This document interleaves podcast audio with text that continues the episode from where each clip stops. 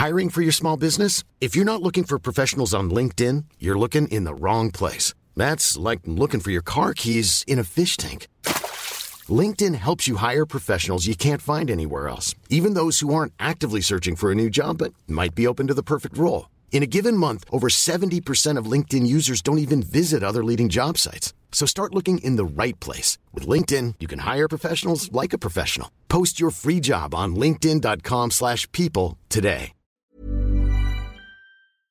Euh, bah, quand vous voulez, euh, 3, 4 et on dit bonjour. Voilà. 3. Ah, je te laisse faire 3, 4. C'est toi qui fais 3, 4. Allez, Carrément. Tu fais 3, 4. Ok. Est-ce que je vais le faire aussi bien que toi? Je ne sais pas. Ah, ça. Euh, 3, 4.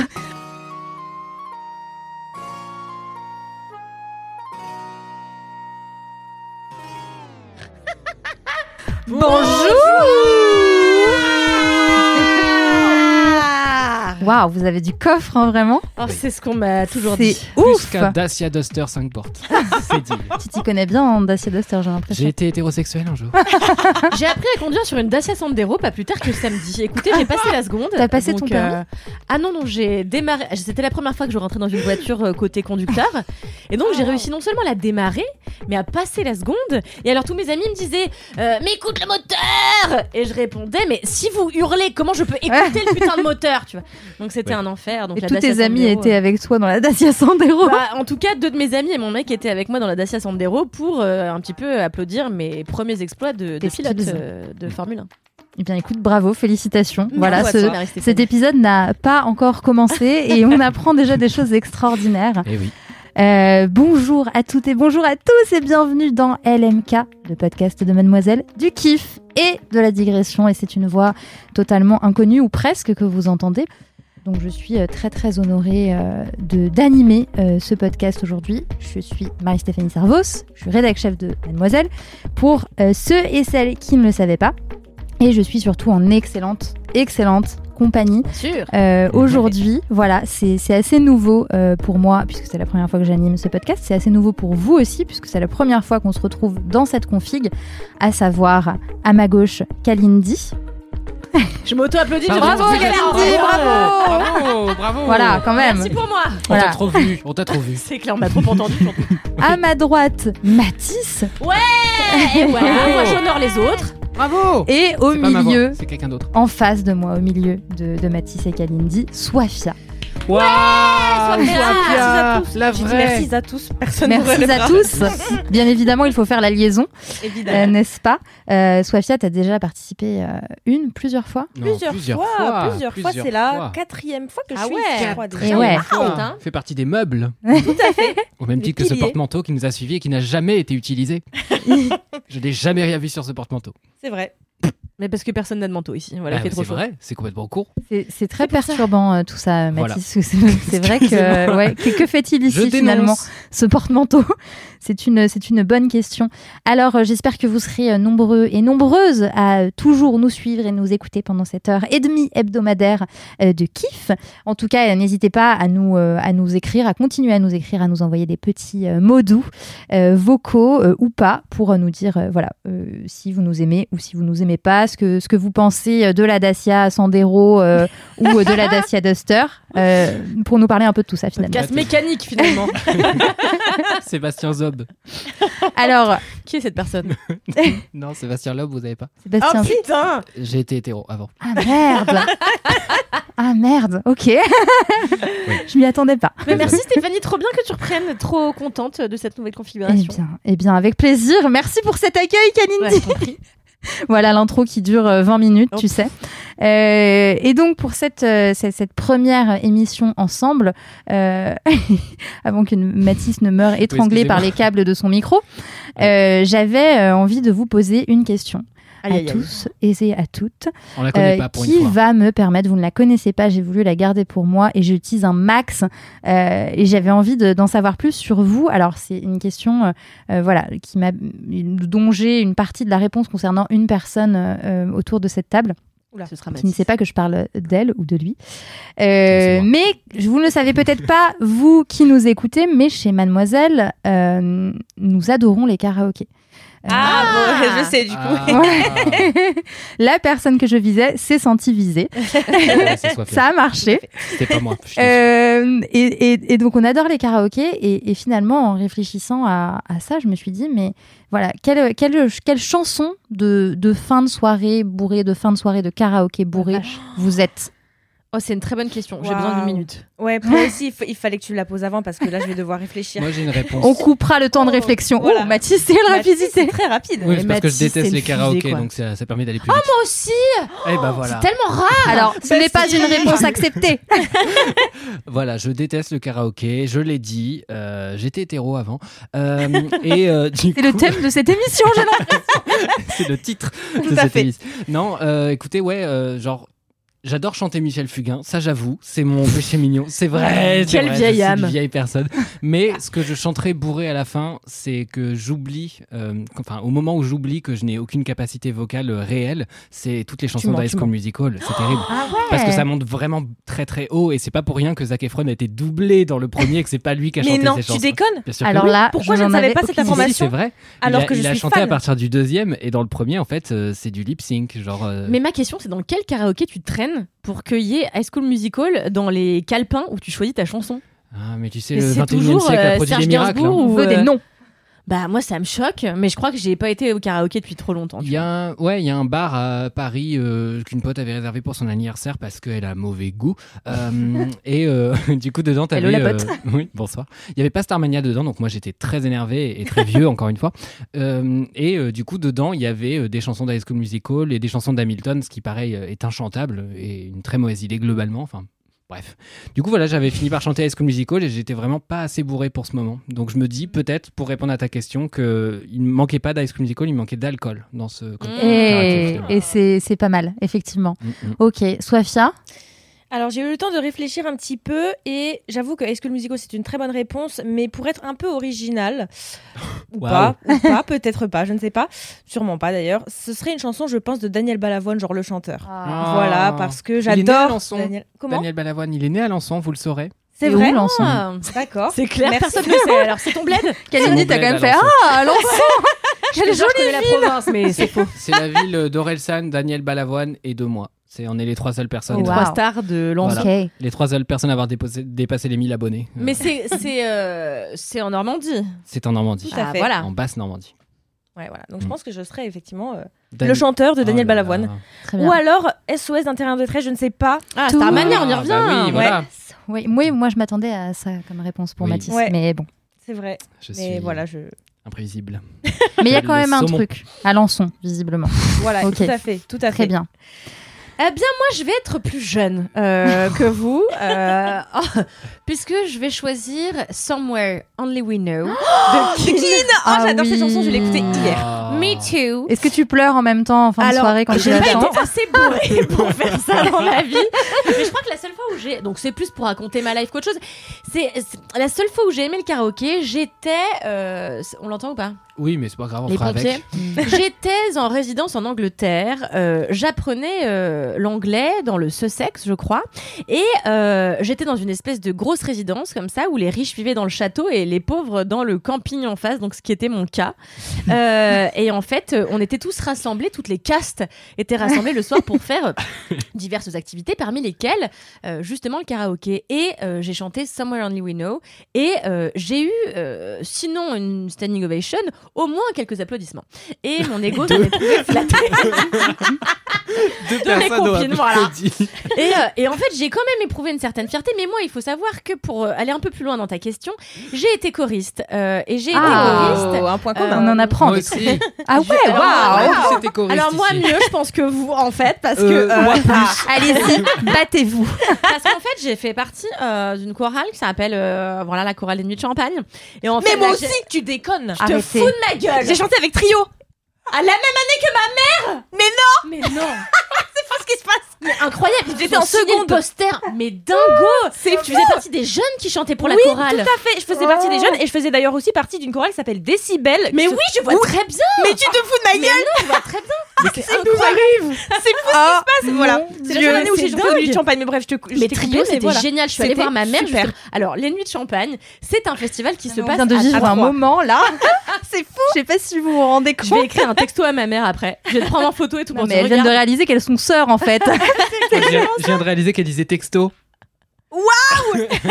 Qu'elle Pardon, personne s'est arrêté là-dessus, mais t'as dit je vais envoyer un texto à ma mère. Ah. C'est l'information Je principale suis de ce podcast. personne. Bah, je suis comme toi, Mathis, une vieille âme. C'est vrai. Mais j'ai 30 ans, j'ai au moins ça pour moi.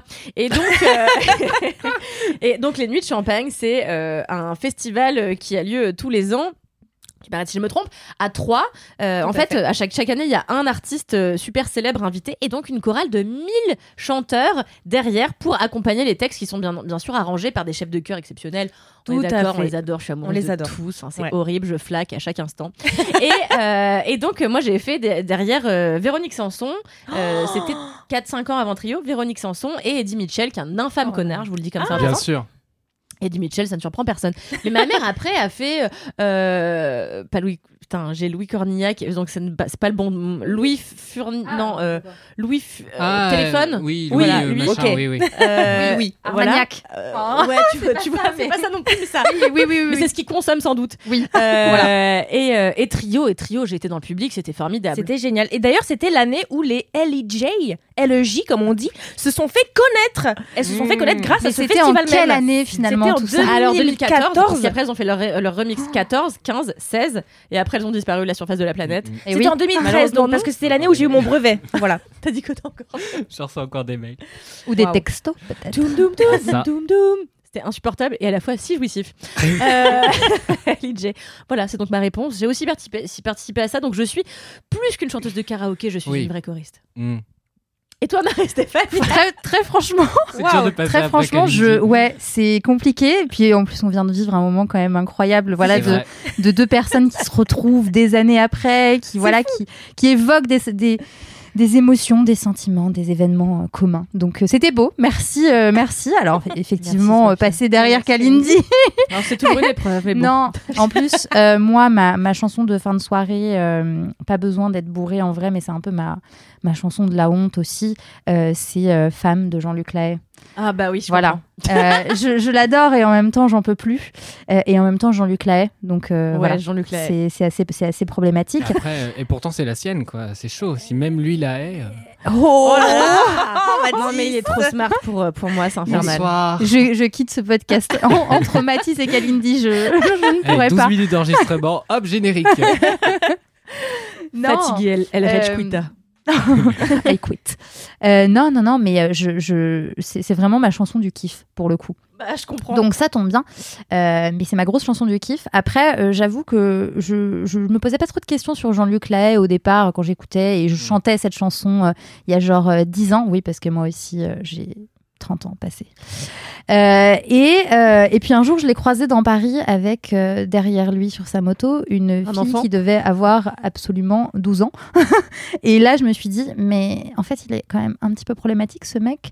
Euh, Est-ce que je kiffe autant continuer de chanter ces chansons ou pas? Et au finalement, oui. Donc euh, voilà. C'est. Je pense qu'on a tous des kiffs un peu qu'on. Oui, donc c'est un kiff un peu de la honte. Moi-même, j'ai chanté femme dans les férias, parce que oui, j'ai fait des férias. Oh là là. Ma jeunesse. Mon Donc, copain me force à faire des férias et il faut pas. On est Ah, d'accord. C'est vraiment un truc de droite, je pense, en plus, Merci, hein, la super. feria. Faut pas y aller. Mm. Euh, en plus, alors au-delà de l'argument euh, politique, c'est quand même l'endroit où on mange les pires piquios euh, de la terre. Mm. Et c'est toujours un argument de dire aux gens, voilà, n'allez pas manger les fruits de mer de là-bas, qui sont sans doute surgelés, à peine décongelés, ils sont à queue, donc on n'a pas envie de ça. Ah, ça me donne mal au ventre rien d'y penser. Laisse tomber. Très bien, bah, merci euh, beaucoup pour, euh, pour ces réponses qui euh, nous permettent d'en apprendre bien plus sur vous et d'en apprendre même vous-même sur vous-même, les uns les autres. Tout à fait. Euh, on va maintenant passer aux commentaires. Absolument. It's time. Absolument. Je vois que c'est à moi de commencer. Je pense que c'est Ouais. toi qui va en avoir, parce que moi, ça fait trop longtemps que j'ai pas été dans mes DM. Mes DM. Ça fait trop longtemps Mais que vu. mails. Incroyable. Direct. Par la poste, j'ai reçu. Le duc d'Orléans m'envoie ses remerciements ensuite au dernier bal où j'avais enflammé la scène. Clémentine le Petit m'envoie donc euh, Hello Mathis, je ne m'appelle pas Mathis, M-A-T-I-2-S-E, E, Clémentine. Clémentine, Oh. c'est déjà le début euh, de ce commentaire. Non, il n'y a pas de souci, je m'appelle Mathis, M-A-T-H-I-S, euh, ce qui n'est pas un beau prénom en soi, donc essayez de l'écrire correctement. Non, ma mère m'a appelé comme ça à cause de Télé Loisirs, c'est une mauvaise anecdote. On veut l'histoire. Ma mère avait lu euh, une présentatrice météo qui disait qu'elle avait accouché d'un enfant. Elle avait eu la mauvaise idée de l'appeler Mathis, comme tout le monde dans les 10 ans qui ont suivi ma, ma naissance. Et euh, elle s'est dit Ah, mais c'est une bonne idée pour un prénom pour un petit fion qui ira nulle part. Bah, c'est moi. Euh, hello Oh Mathis. là là, Un- la dépréciation Non, permanente. mais, Mais ça va, je rigole, je suis pas un petit fion, je suis un gros fion. Un premier. C'est- C'est déjà mieux, mais quand même. c'est vrai. Un petit fion, ça ne va pas loin. Un gros fion, ça va plus. Loin. Super. Un premier message pour moi et Vous pourtant j'ai imaginé en envoyer plein d'autres puisque j'écoute LMK depuis ses débuts. Euh, j'écoute l'épisode 17 de la saison 6. Euh, oui, donc c'est récent. C'est super de parler du sujet des opiacés, oui, parce que je parlais de toute la beauté et le sang versé qui était le documentaire euh, consacré à Nan Golding. Euh, et donc elle me dit à ce sujet, j'avais vu la, sori- la série pardon Dopsic que je trouve qui explique très bien pardon, je trouve le lobbying autour de ce médoc en prenant diverses victimes et qui montre bien que ça touche tout le monde. Par contre, sur Nan Golding, je t'envoie ce post en deux parties qui peut-être peut nuancer le propos. Évidemment, elle a fait un travail fou sur la visibilité des communautés queer, mais certains aspects de son travail sont réellement problématiques et c'était important de le préciser, je le pense. Voilà, comment finir un tel message à part vous remercier encore de m'occuper une heure ou deux durant ma semaine? Et enfin, hi l'équipe d'LMK Hi. et donc le post auquel elle fait référence, je vais vous le mettre dans la description, c'est le travail d'une dessinatrice qui s'appelle euh, Céci- Cécile C euh, sur Instagram, euh, C-E-C-I-L. C-E-E. Je sais pas épeler les choses, j'ai vraiment du mal à faire ça. Et euh, en effet, du coup, le, le post résume assez bien le, côté un peu ambivalent, parce que du coup, Nan Golding, c'est une photographe euh, à laquelle, en effet, on doit beaucoup euh, sur plein de plans. Enfin, il y a la communauté LGBT, évidemment, qu'elle a mis en avant, et parce qu'elle a vraiment suivi pas mal les marginaux dans un New York des années euh, 80, euh, qui était vraiment bah, ravagé par le sida et tout. Mais elle a aussi pas mal documenté le fait d'être battue par son cum et tout. Donc, elle a traité des sujets très difficiles et bah, au- aussi beaucoup de sujets de santé mentale et tout. Et en fait, elle a une vie euh, familiale qui est très compliquée. Et euh, sauf que, bah, évidemment, il y a des questions de, bah, de comment dire, de photographier des enfants quand même très jeunes dans des trucs très sexuels, etc., qui en fait, en effet, posent question avec le regard contemporain qu'on a aujourd'hui. Et je trouvais ça intéressant d'apporter cet éclairage-là suite à mon kiff où je l'avais pas forcément fait parce que je ne savais pas forcément tout ça. Quel journaliste. Voilà la rigueur. C'était très complet. Je vous en prie. Bah, comme toujours avec comme, Mathis. euh, Tout à fait. toujours, Pour ça, j'arrive pas à tout écouter, c'est trop complet. Waouh. Non, Comme- je- non, mais comme le alors, blé. euh, dans le. Waouh. Alors que j'en ai pas du blé. Moi, j'ai pas de commentaires, je te dis, ça fait trop longtemps que je suis pas venue, ça fait au moins 6 semaines depuis, tous mes fans m'ont écrit, c'est- c'est trop Ok, descendu. Si tu n'as pas de commentaire, est-ce que tu as un commentaire voilà, sur la vie Général. en général, peut-être Écoutez, euh, il m'est arrivé quelque chose de formidable. Voilà, elle, attendait, elle attendait que ça. Pas plus tard qu'il y a deux heures. J'allais dans un podcast qui s'appelle 4 quarts d'heure, n'hésitez pas à l'écouter. Nous ne sommes pas les concurrents de Laisse-moi kiffer, seulement nous complétons les Seulement équipes. nos ennemis. Placement de produits Nos Un amis podcast, d'épée. euh, Voilà. Euh, oui, mais on, on s'apprécie, on s'apprécie. Le podcast que je co-anime avec Louise Petrouchka, Camille Laurent et Alice Martineau. Et alors, je me rendais comme ça euh, chez Acast, qui héberge également Laisse-moi kiffer. Et euh, c'est ça, hein Oui. Oui. Et donc, euh, je m'y rends, et là, un homme euh, m'interpelle dans la rue. Je me dis, oh, stop, harcèlement de rue, je sais que je suis splendide, mais quand même.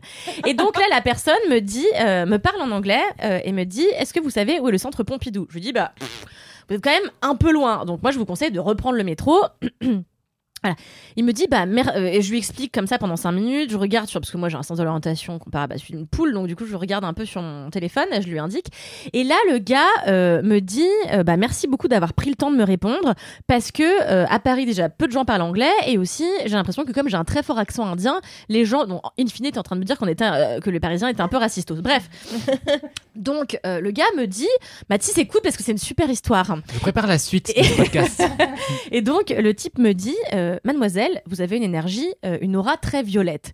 Bon, moi qui suis pas dans les énergies, Oh. tout ça, je Oh. souffle un petit peu, etc. Oui, c'est pénible. C'est pénible, je vais rien demander. Donc là, euh, je continue à marcher, je lui dis au revoir, et là, il me suit et il me dit Excusez-moi, est-ce que vous avez une minute? Euh, Je suis là, c'est là qu'il va louer ma beauté, encore pas. Et il me dit euh, Écoutez, euh, je, je ressens quelque chose qui bouillonne dans votre tête. Est-ce que vous pouvez me dire Arrête de souffler, Mathis?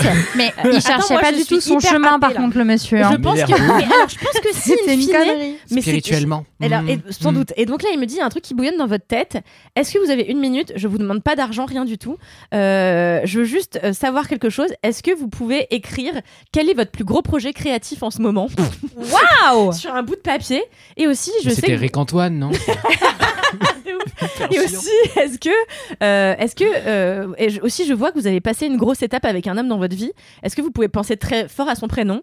Et donc là, j'ai écrit sur un petit bout de papier mon obsession actuelle créative et euh, le nom de mon mec. Euh, non, non d'abord, lui, il écrit ce qu'il pense euh, et il me le donne dans la main. Et j'ai ouvert et il y avait écrit Writing a famous book, ce qui est actuellement mon, ma première ambition. Pourquoi il écrit en anglais, ce con? Mais parce qu'il est américain, il vit à Los Angeles. Ah, Parce que son ambition, c'est que le livre soit traduit. Évidemment. Non, c'est un américain en fait, il est dans Los Angeles. Ah, mais ça explique tout. d'origine indienne et euh, et, savoir la suite. et, et après il m'a et il a écrit en dos- dessous AMO qui sont euh, et mon mec s'appelle Amaury Un- Mais Et donc, pas c'est un mot. un C'est canular. une blague. et donc un fucking croyable donc là j'arrête de respirer je lui dis bah oui et là mais il me donne sa carte où il y a écrit Indian Astrologist Non. et j'ai rendez-vous avec lui la semaine prochaine C'est voilà une blague. À j'adore cette histoire. À Incroyable. Attends, mais le, le cours de, ce- de cet épisode vient de changer totalement. Mais c'est superbe. Par contre, moi, je suis, je- j'ai été happée, c'était superbe. Attends, Vraiment. mais Autant je crois vrai pas trop au truc Genre, la mais vie de même ma mère, j'ai le papier, je l'ai photographié, je l'ai envoyé à mon mec qui sait pas de quoi je parle parce qu'il y a vraiment écrit Amo. Euh, Writing a famous book et Amo, tu vois, il doit dire vraiment timbrée celle-là. mais, euh, mais vraiment, c'est la. Et, et vraiment, le gars dans la rue, je le voyais en plus en train de chercher à la base. Mm. Je passe à côté et ils me disent et, et l'avenir nous, a, nous portera ensemble. Si ça se trouve, il va me prédire plein de choses. euh. Incroyablement bon commercial en tout cas. Ouais, ah bah, c'est clair. De ouf. Le mec a fait une démo comme ça. Enfin, je sais pas si t'es kiné. Est-ce que t'abordes des gens dans la rue en disant attendez, je vais vous remettre la clavicule. Enfin, c'est Vous avez un peu mal au dos. Et en plus, Non, je lui dis non, mais c'est dingue. Et il, il était même pas surpris que je trouve ça extraordinaire. Enfin, il était pas surpris de son talent. Je lui dis mais c'est incroyable ce que vous venez de faire. Et il me dit bah vous, votre métier donc c'est d'écrire des livres et puis aussi vous faites quelque chose en rapport avec la radio. Je lui dis oui, j'ai fait des podcasts. Et il me dit bah voilà, moi mon métier c'est euh, d'être astrologue et de euh, divin. Donc euh, devin, Voilà, et toi devin. tu fais des podcasts, moi Divin. je, Je suis divin. je, je lis dans, dans la vie des gens, écoute, c'est Bah comme voilà, ça, tout, tu voilà. hein. Et il m'a dit ça avec naturel et tout. J'étais là bah je vais vous écrire en fait. Euh, ça coûte combien? J'ai même pas, je vais même pas demandé mais j'étais là en vrai je mettrais n'importe quel prix, tu vois. C'est dingue. Incroyable. Alors ça c'est une vraie question par contre. Est-ce que t'as, parce que du coup qu'est-ce que tu vas lui demander? Est-ce que tu as envie de savoir, euh, tu vois, je sais pas, euh, ton avenir? Bah juste euh, professionnel. Le reste, Mm. euh, je le laisse euh, à, je, je le, je, laisse à- au destin. Euh, pff, quoi que j'y crois pas énormément, mais euh, voilà, j'ai envie de modeler le reste à, à ma guise.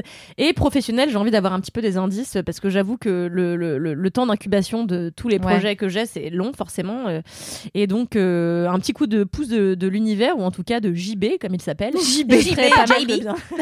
Ouais, genre À un indice, quelle maison d'édition contacter par exemple. Exactement. Gallimard. Gallimard. mais non, mais c'est incroyable cette histoire. Ouh, je sais même plus où j'en étais avec tout ça. Bon, c'était un petit commentaire. sur la vie. Voilà, on en était là. Sois fière. Euh, non, pas de commentaires puisque je ne participe pas de manière assez régulière. Mais écoutez, c'est pas grave. Envoyez Également, quand est-ce même. que tu as un Envoyez commentaire quand même. sur la vie Voilà, est-ce que tu as Un commentaire sur la vie, non, ma vie est assez euh, monotone ces derniers temps. Trop monotone pour euh, Emoji larme. Emoji larme, C'est exactement. pas vrai, t'es parti en voyage. Ouais, j'allais dire Tout la même fait, chose. mais je le garde. Bah ouais. attention. Ah oui, d'accord, pardon. Ah d'accord, ok. Voilà. Euh, juste quand même, Kalindi, t'as checké que le mec te suivait pas sur euh, les réseaux sociaux? Alors, Oui, ça se trouve, il euh, savait qui t'étais, c'est un homme crado, devant un pas- mais alors, j'avoue qu'un un gars de Los Angeles d'origine indienne, Mais il ment, En il voyage Serge à. Pichard, il habite à Clermont-Ferrand. c'est trop chiant. Mais non, c'est GB from LA qui va la faire rentrer chez. Gallimard. Il fait tout avec deux lettres comme ça, c'est insupportable. C'est elle. Et en plus, il m'a donné son numéro et c'était un numéro américain, donc euh, il y a peu Ah de bon. chance. Ça me mais trompe pas. Quatre. Ça me trompe pas. C'était le 4. il t'a donné un numéro. Très bien. Sur les cartes, il va sortir un lapin, il est fou. Oh là là. Voilà. Non mais c'est incroyable. Incroyable. Des choses, ça m'énerve. Euh, donc Sofia, euh, pas de commentaires du coup, si Euh, ce n'est non, pas pour que l'instant. ta vie est monotone. Euh, ma vie est assez monotone en ce moment, mais j'en suis, un- je m'en porte bien en vrai. Euh, chose que je n'aurais pas pensé dire euh, il y a un an, par exemple, Hmm. ou deux, ou trois, enfin bref. Ah. Mais, euh, mais franchement, je suis assez contente que ma vie soit calme, paisible Ah. en fait, pas monotone, mais paisible. Ouais. Voilà, c'est c'est le mot. Hmm. C'est mieux choisi, ça. je pense. Hmm. Tout Ouais, à je fait. comprends, je voilà. Ça fait plaisir aussi de temps Ça en fait temps. plaisir, vraiment, ça fait plaisir. Très bien. Eh bien, écoute, c'est le moment euh, de passer à vos kiffs. Absolument. Allez. Yeah Jingle. Fini de rire avec vos putains de digressions. C'est l'heure de taper dans le fond, car le temps c'est du pognon. Ah ouais. Fini de rire et de dire des trucs au pif. C'est l'heure de lâcher vos kiffs. C'est l'heure de cracher vos kiffs. C'est maintenant. C'est l'heure,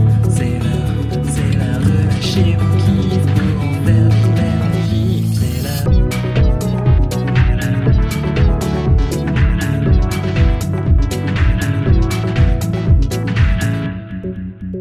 Et j'ai bien envie euh, de commencer par euh, toi, Sofia, justement, Eh ben voilà, euh, puisque ça a visiblement un lien avec tes vacances. Tout à fait. Et bien justement, Kalindi, tu parlais de mes vacances. Et bien, euh, c'est mon kiff de, de cette émission, de, ce, de cet épisode, peut-on dire. Voilà. Et donc, euh, alors j'ai été récemment à Mayotte, île d'origine de ma maman. Euh, de ma maman chérie, si tu passes par là, ça m'étonnerait, mais voilà, je te fais quand même un Sophia. coucou. Bisous. Comment elle s'appelle ta maman Elle s'appelle Fatima. Coucou Fatima. Salut, Fatima. Bonjour Fatima. et donc, euh, voilà, j'y suis retournée après deux ans et demi euh, euh, de. Comment on peut dire D'absence. oui. c'est... Ah non, d'absence. Oui, d'absence, tout à fait. voilà. Et bah, en fait, pour euh, ceux qui ne savent pas, d'ailleurs personne ne le sait ici, hein, je pense. Ah si, peut-être toi. Mais mes parents habitent à Mayotte.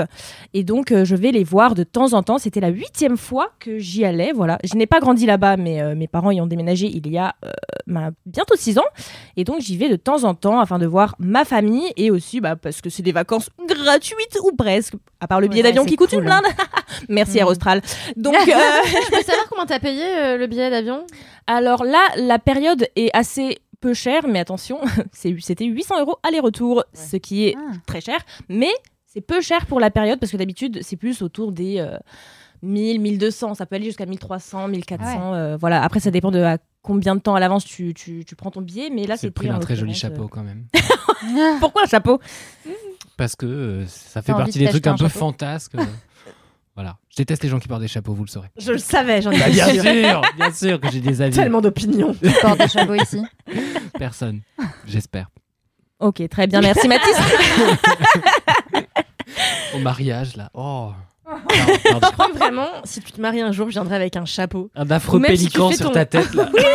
Ou même si tu fais ton énorme. anniversaire, je viendrai avec le pire chapeau. Ah, de Avec un ouf. chapeau un peu Geneviève de Fontenay. Ah Ah ouais, vois sur le côté là. Oh là là, avec une j'adore. rosace en tulle. Oh Je crois que je C'est l'ai merveilleux. jamais dit ici, mais j'ai toujours cru qu'elle était chauve toute mon enfance. Mais elle est chauve. Mais, elle est- elle est non, pas elle a chauve. juste les cheveux laqués en arrière. déjà dit. Ok, c'est bon. Ouais. Ouf, c'est réglé. Ah mais, mais Hmm. tu m'apprends quelque chose, je pensais qu'elle était chauve aussi. Non, elle est pas chauve, elle a juste un chignon, vraiment. Est-ce que du coup, on a déjà vu euh, Geneviève de Fontaine sans son chapeau? Je crois Je pas. pas. Mais la vraie question, c'est est-ce qu'on a déjà vu Geneviève de Fontenay et euh, Boy George dans la même pièce? Parce que j'ai l'impression que c'est la, j'ai l'impression que c'est la même personne. Peut-être. Ouais, ouais, c'est vrai. Bon, euh, Bah, je, voilà. ne sais pas, je ne sais pas du tout comment enchaîner. Bon, du coup, voilà. Donc, Mayotte, prix du Voilà. billet cher, mais Exactement, gratuit après. c'est très cher, Bon. mais euh, vu que mes parents y habitent et y ont une maison, eh bien, euh, voilà, je ne paye rien sur place ou quasiment rien. En tout cas, ils payent tout ce qui est alimentation, courses, etc. Après, les activités, c'est moi qui paye parce que voilà, il faut pas déconner non plus. Je gagne mon argent à présent, mais euh, voilà, c'était génial. Et j'y suis allée avec mon cousin qui s'appelle François, qui est un cousin du côté de mon papa et qui Hi, est donc François. Hi François, Hi, bonjour. François. et qui est donc euh, totalement, euh, j'allais dire français. Les Maoris sont également François français. le français, oui, le fameux. Oui, tout à fait. putain. Je sais pas pourquoi, mais je l'attendais celle-là. Pardon. Mais je voulais dire qu'il était blanc, très très blanc, euh, Mm. contrairement aux habitants de Mayotte qui sont plutôt noirs. Et donc du coup, il était, euh, il ne connaît pas du tout Mayotte et c'est la première fois qu'il y allait. Et donc j'ai pu euh, redécouvrir, grâce à euh, son œil de, de nouvel arrivant, euh, bah, mon île. Et c'était super plaisant. Et du coup, j'ai redécouvert mon île comme ça, bah, parce qu'il avait tout son œil de, touriste nouveau qui redécouvre tout et c'était génial. C'est très bête, hein, mais quand on est arrivé, la première chose qu'il a dit, c'est purée, mais tout est hyper vert parce que évidemment, c'est un climat qui est hyper tropical là-bas, et donc ben euh, tout est euh, bah, tropical. Je ne sais pas comment dire autrement, mais euh, c'est, on dirait qu'il y a la jungle partout, c'est génial. L'eau est turquoise partout, c'est génial, c'est, trop trop beau. Bon, le climat, euh, il fait très chaud, voilà, pour ceux qui ne connaissent pas, mais il fait vraiment 30 degrés, 80% d'humidité, euh, 100% du temps à peu près, à part la nuit, mais bon, voilà, heureusement, sinon on n'aurait pas de répit. Et, euh, c'est une super ville. Et je voulais en parler car euh, peut-être que vous ne le savez pas, ou peut-être que si d'ailleurs, mais euh, en ce moment à Mayotte, bah, on peut le dire, ça craint. Voilà. Je sais vous avez peut-être vous avez peut-être entendu parler de l'opération Wambushu, qui est une opération qui vise à euh, détruire tous les, enfin pas tout, mais en tout cas une partie des bidonvilles de Mayotte, puisque euh, Mayotte est le département français où il y a le plus de bidonvilles. Euh, voilà, c'est un département où il y a énormément de pauvreté, dû notamment à, à l'immigration des, des îles voisines, qui sont les, les, les- les Comores.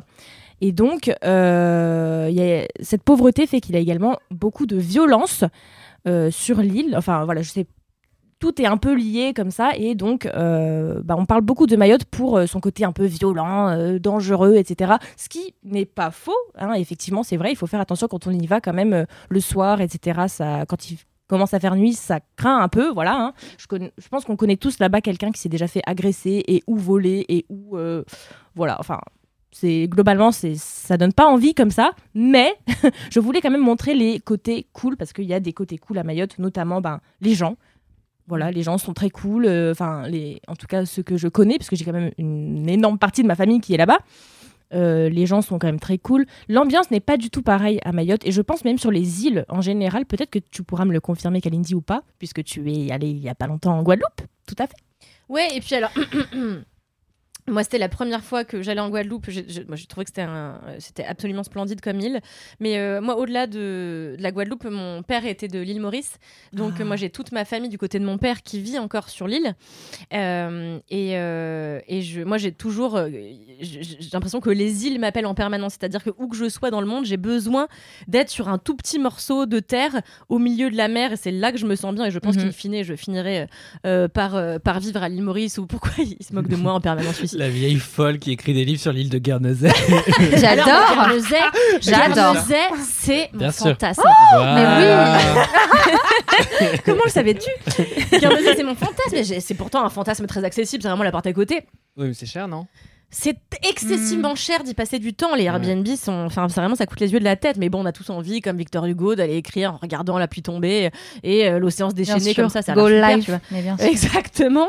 Et, euh, et euh, mais je comprends un petit peu le, euh, cette histoire des préjugés, etc. C'est, c'est très compliqué. Moi, ce que je sais, c'est que euh, l'île Maurice, c'est un endroit que j'aime profondément. C'est vraiment le pays de mon papa. C'est un endroit où j'ai beaucoup, beaucoup, beaucoup été.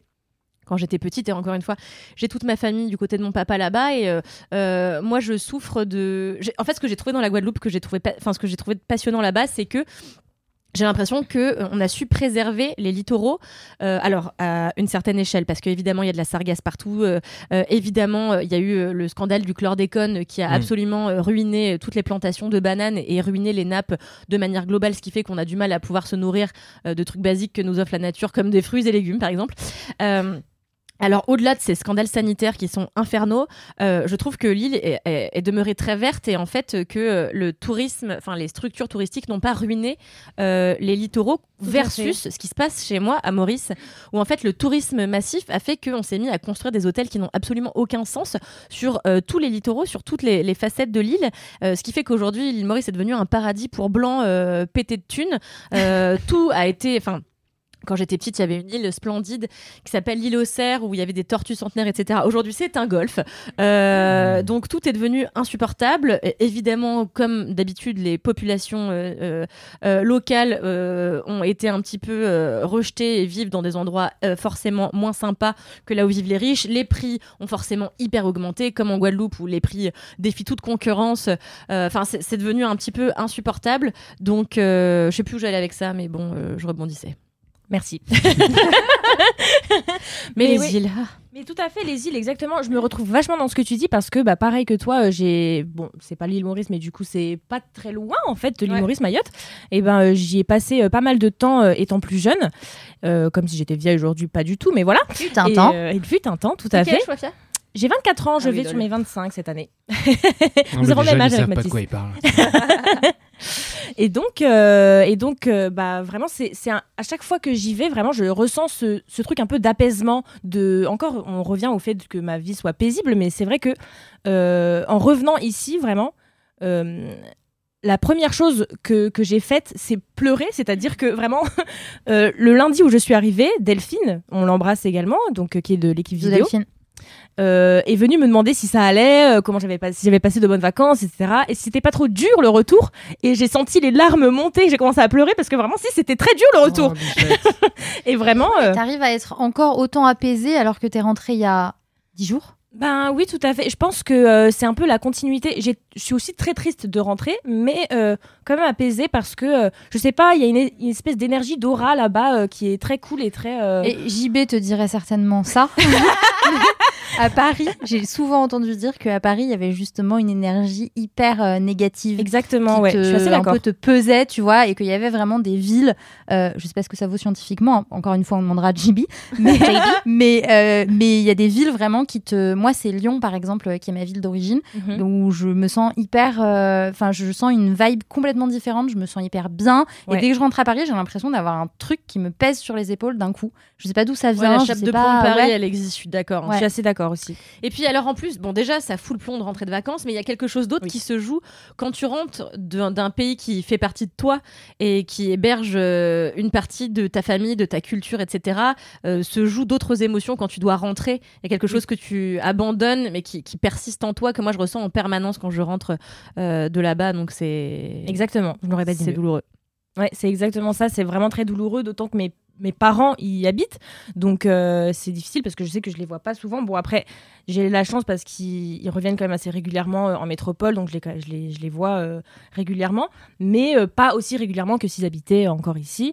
Et donc, euh, bah, c'est vrai que je les vois pas souvent. En plus, en plus, je vois pas mon frère. Bon, mon frère, il est en métropole, mais il habite à Nantes et il est étudiant, donc il n'a jamais le temps de me voir. Voilà. Et surtout pas l'argent. Surtout pas l'argent, effectivement. Donc, c'est plutôt moi qui vais le voir, même si je suis allée le voir une fois depuis qu'il y est.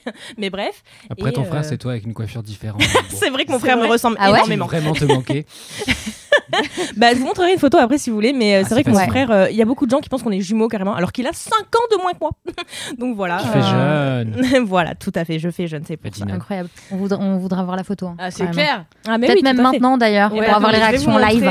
De ouf. Ah là là, dommage qu'on ne soit Comment pas il en live. s'appelle ton frère Il s'appelle Alexandre, il n'a pas du tout un prénom maoré comme moi, mais bon, écoutez, on peut pas tout. Oui, t'es la partie fancy. euh, Je suis la partie un peu fancy, tout à fait, voilà. Ils ont, ils ont tout mis dans moi, ils ont moi, pas mis dans mon prénom télé loisirs, c'est pas moi qui vais juger. C'est vrai que pré- ton, ton prénom est télé loisirs. On, on en revient au prénom à chaque fois. hein. Alors oui. attends, attendez. Tu couperas ce moment, hein, j'imagine. Non, je vais laisser. Très bien. alors, alors, alors. euh, trouvons cette photo. En fait, le problème, c'est que je pense que comme beaucoup de gens, j'ai très peu de photos sérieuses de mon frère. J'ai beaucoup de Hmm. dossiers et donc ils ne sont pas du tout représentatifs de ce, qui, ce à quoi il ressemble dans la réalité. Même dans tes stories, en vrai. Oui, dans mes stories, il est pas mal. Attendez, je vais, re- je vais Bon, regarder dans Mathis mes l'a déjà vu, mais nous, ça va vraiment être la première impression. Alors, euh, Oui. Dans mes archives de story, il doit y être. ah, mais si, je sais, attendez. Sûrement peut-être. Si, si, je capte, mais il faut que je remonte parce que je mets beaucoup trop de stories inintéressantes. Euh, Voilà. Influenceuse. Influenceuse, tout à fait. allez Allez, suivre Sophia sur Instagram. me suivre, Soifia tiré du Non, bas. Je sais pas quel est ton compte, mais euh, C'est c'est Soifia tiré du bas P. Il sera en description, évidemment. Euh, un Mathis. non Merci. J'accepte. tu- Alors. tu recevras plein de messages pour la prochaine fois. Exactement, photo de exactement. ton frère. Alors, attendez, attendez. Oh là là, T'es sûr non, que t'as je un ne trouve frère pas, mais oui, Bon. oui. En fait, c'était vraiment juste toi avec un chignon, quoi. C'est c'est moi avec les cheveux courts, euh, tout à fait. Elle et avec euh, une, une, petite moustache et une a petite, ans, euh, euh, une et petite barbichette. C'est toi en drague, en fait. C'est toi en drag king, vraiment. en drag king. euh. Voilà. Mais purée, c'est pas possible de ne pas trouver comme ça, là. En plus, je sais qu'il y a des photos que. Je sais que j'en Bah, ai un. t'inquiète, Je sais, prends le je temps sais. C'est trouver, pas on grave. y Oui, reviendra. on y reviendra. Oui, On oui. y reviendra. Et, euh, et en attendant, passons au kiff de. Le suspense, c'est trop intense. Le- Oui, fou. Ouais. Bonsoir. Yeah Allez, c'est parti pour Bonsoir. 3h30. Mon kiff n'est pas Kalindi Rumpel. Mon kiff n'est pas le rire de Kalindi Rumpel, le rire méprisant. D'aucuns diraient méprisable. Franchirais-je cette ligne Il est vraiment solo en spectacle, je l'adore. Ouais, c'est très triste. Contrairement à Edouard Baird avec beaucoup de monde sur la scène. Bah, tu as été voir? Non. Moi, j'ai été le euh, voir et ça m'a un peu saoulé. Mais bon, Bon, bref. je l'ai trouvé, je suis Pourquoi désolée, je, je te coupe du coup. Hein. Bah, En fait, super. le truc, c'est que donc pour euh, recontextualiser, le nouveau spectacle de Edouard Baird, c'est un spectacle où euh, il invite plein de gens différents à venir sur scène et ça change un petit peu au gré des semaines. Et en fait, euh, bah, c'est aussi donc les gens qui l'invitent, il y a des gens qui ont des sup- qui font des super performances, mais c'est pas toujours le cas. Genre quand j'ai été, il y avait une enfant de 8 ans qui massacrait Daniel Guichard. Est-ce que j'ai envie de passer 4 heures au théâtre de Paris, écouter une gamine chanter mal euh, mon vieux? Bien sûr que non. Et c'est tu ma payes chanson pour ça. Ah bah oui, j'ai- quand même mis un petit peu d'argent dans la pièce. Non, en plus c'est ma mère qui me l'a offert. D'ailleurs, j'ai vu le prix maman euh, cadeau euh, pas si onéreux. Donc euh, Waouh. c'était mon cadeau de Pâques, donc je suis là, elle aurait pu mettre plus de thunes. Anyway. Et donc c'était sympa, mais c'était pas fantastique. Bon, Edouard Baird, je l'aime, euh, j'aime sa Mhm. verve, mais bon, c'est parfois un peu de l'esbrouf. Hein. Ce n'était donc pas un kiff. Et attends, entre temps, Sofia, tu nous as trouvé une photo trouvé, de ton frère. C'est la même personne. Ah C'est bah. c'est le, le même gars. Alors, c'est marrant, mais ouais. Ouais, j'allais dire c'est marrant, mais je trouve pas, mais en fait, ouais. Ok. Oui, tout à fait. Une photo où on est côte à côte. C'est qu'il a le sourcil dru, oui. Ton frère, c'est toi mélangé à ce. Comment il s'appelle euh, Mathis, aide-moi. cet Gérard acteur- Jugnot Je pense qu'il J'espère vraiment que ton frère ne nous écoute pas. Cet ancien gars dans Soda.